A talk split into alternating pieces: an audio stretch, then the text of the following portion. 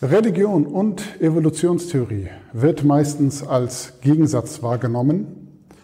Richard Dawkins verwendet die Evolutionstheorie in seinen Büchern sogar als eine der Gründe, warum er glaubt, dass Gott nicht existieren würde. Wie ist es nun mit dem Islam und der Evolutionstheorie? Lasst uns das gemeinsam anschauen.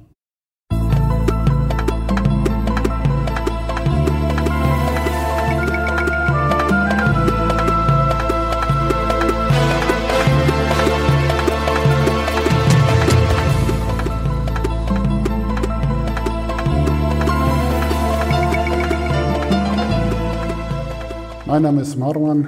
Ganz herzlich willkommen zum nächsten Video Islam und Evolutionstheorie. Als erstes müssen wir uns darüber unterhalten, was ist überhaupt Wissenschaft? Wissenschaft beschäftigt sich mit der Realität und beschreibt die Wirklichkeit, versucht sie zumindest zu beschreiben.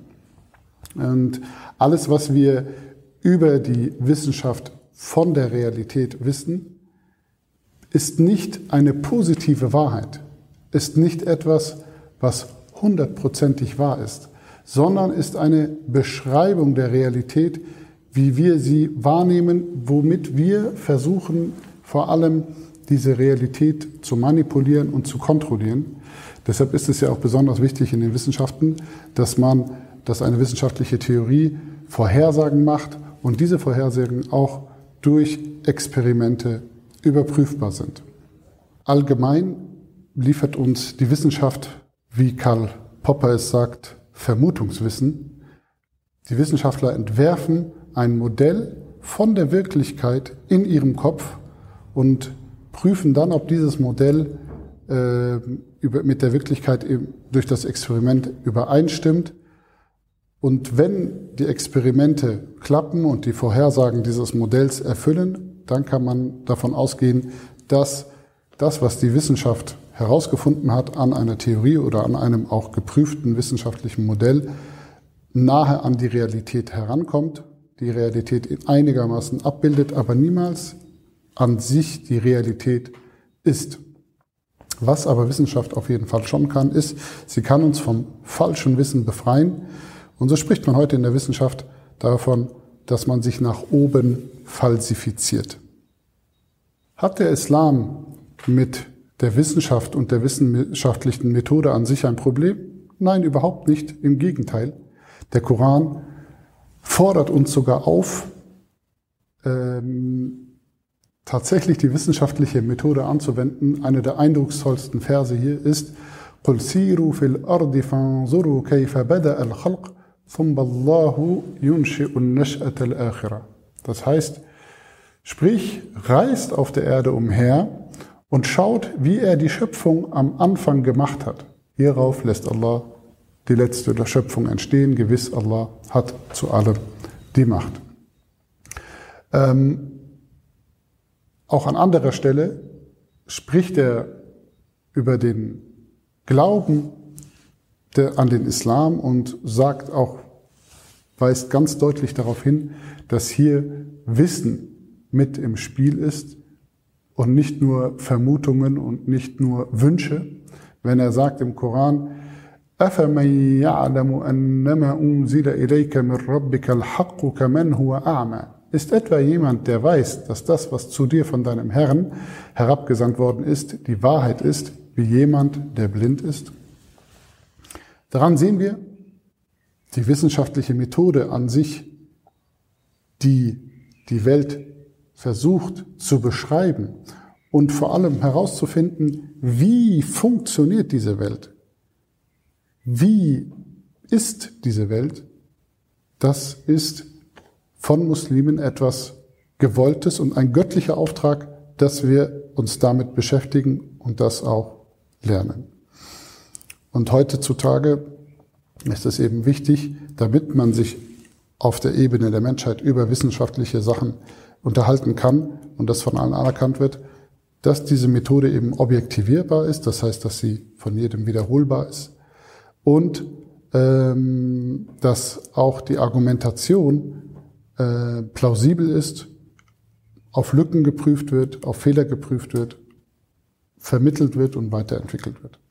In der Tat war diese Beschreibung der Welt und der Entwicklung der Arten für die Muslime auch nicht ganz unbekannt.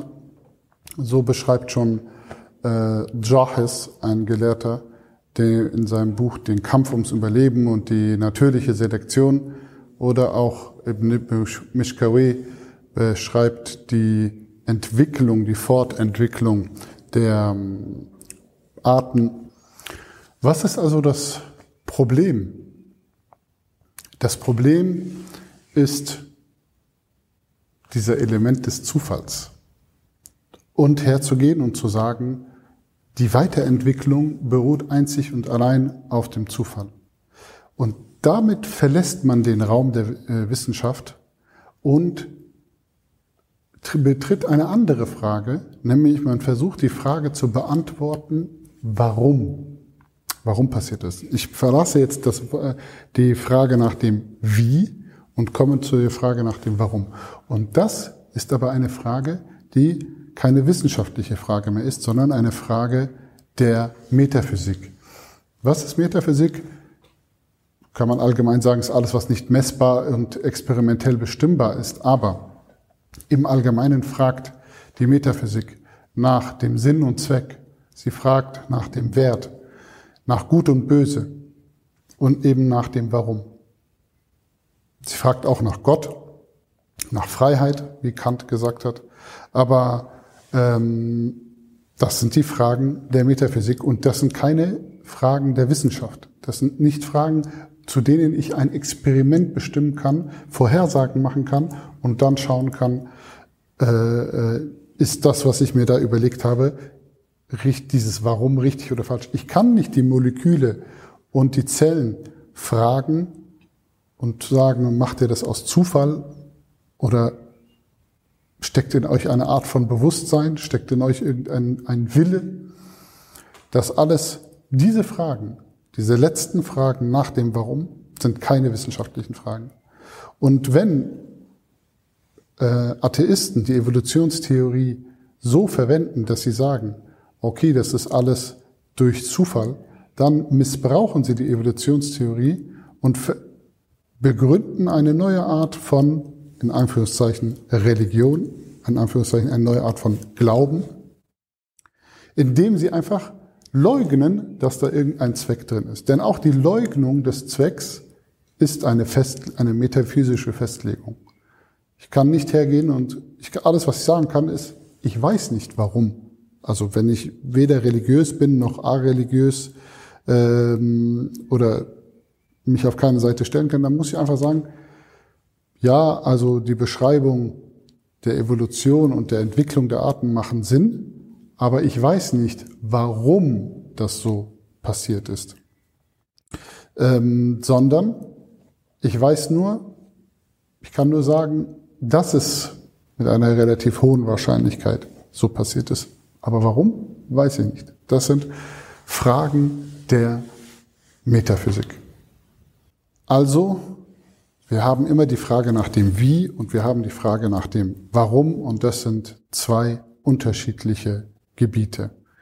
Der erste, der das, ähm, oder einer der Gelehrten, die das auch mitformuliert haben, war Stephen Jay Gould, der gesagt hat, da gibt es eine non-overlapping Magisteria, nicht, sich nicht überschneidende äh, Lehrgebiete.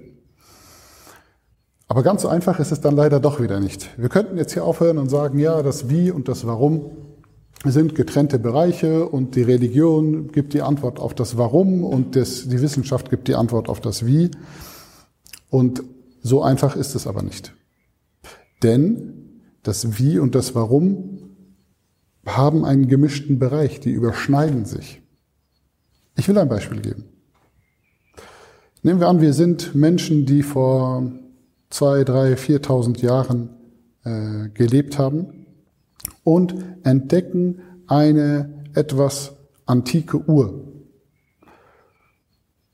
Und wir wundern uns, was ist das? Was macht die? Und wir sehen, da bewegen sich die Zeiger und äh, der Sekundenzeiger bewegt sich permanent, der Minutenzeiger bewegt sich etwas langsamer und der Stundenzeiger bewegt sich dann noch viel langsamer. Und ich frage mich, was ist das? Warum ist das hier? Wer hat das gebaut? Was macht dieses Ding? Was ist der Sinn und Zweck dieses Ding? Ich stelle also eine Menge eigentlich am Anfang metaphysischer Fragen an diese Uhr. Jetzt kommt irgendwann, nehmen wir an, wir sind schon in der wissenschaftlichen Methode bewandert, kommt der erste Wissenschaftler und schraubt diese Uhr auf und entdeckt dieses komplexe Räderwerk da drin und beginnt zu verstehen, Stück für Stück, wie diese Uhr funktioniert. Vielleicht kann er diese Uhr sogar irgendwann reparieren oder nachbauen oder sogar verbessern. Dann ist er die ganze Zeit bei dem Wie gewesen. Er wird, aber er hat sich eigentlich immer gefragt, warum funktioniert diese Uhr. Er hat aber mit seinem Warum ständig das Wie geklärt. Aber schlussendlich, wenn er durch alle Teile durch ist von dieser Uhr, wird er am Ende sich trotzdem fragen müssen, ja, aber was ist der Sinn und Zweck dieser Uhr gewesen? Und das ist keine Frage mehr, die er durch das Auseinanderbauen der Uhr und das Kartografieren der Teile und durch die Experimente der Teile aufeinander und so weiter herausfinden kann. Diese Frage kann er nur klären, wenn er den Uhrmacher findet. Ja, also die Evolutionstheorie ist wirklich einer der wissenschaftlichen, wir können es ruhig hochstufen und sagen, Modelle, bei der aber ganz viel Metaphysik im Spiel ist und aus bestimmten, aus mehreren Gründen, äh, dass man erstens auch nicht da rausbekommt und zweitens liegt der Fehler auch ein bisschen im System. Das äh, versuche ich vielleicht in einem nächsten Video zu klären. Wichtig ist, die Evolutionstheorie hat einen wissenschaftlichen Teil und einen quasi ideologischen Teil. Und dieser ideologische Teil ist nicht das, was wir Muslime ebenfalls mitschlucken müssen unter dem Deckmantel der Wissenschaft und sagen, okay, das müssen wir auch schlucken, äh, weil das sozusagen ja die Wissenschaft so herausgefunden hat. Nein, die Wissenschaft kann das gar nicht herausfinden. Und alles, was die Wissenschaft herausgefunden hat, sind die Fakten, die eine gewisse Verwandtschaft der Arten äh, konstatieren und auch nahelegen, dass eine Auseinanderentwicklung dieser Arten voneinander passiert ist, aber nicht, dass das aus Zufall passiert ist oder ohne Sinn, ohne Zweck. Diese Fragen, diese negative Beantwortung dieser Fragen ist gleich, ist auch eine metaphysische Antwort und keine wissenschaftliche Antwort und hat eigentlich in der Wissenschaft nichts zu suchen. Ähm, hat der Koran ein Problem im Allgemeinen mit der Evolution? Nein, denn der, und das ist auch das, wo wir in einer besseren Situation sind, als jetzt zum Beispiel, wenn man sich auf die Bibel beruft. Die Bibel hat eine sehr ausgestaltete Schöpfungsgeschichte, relativ detailliert, relativ zeitlich auch mit angegeben. Der Koran hat das nicht. Der Koran gibt die Schöpfungsgeschichte immer mal wieder, baut er sich szenenmäßig ein. Es gibt nicht einen Kapitel, wo die Schöpfungsgeschichte sozusagen von Anfang bis Ende mal dasteht, sondern der Koran benutzt eigentlich äh, die Schöpfungsgeschichte immer wieder, um den Menschen verschiedene äh, Lehren bewusst zu machen.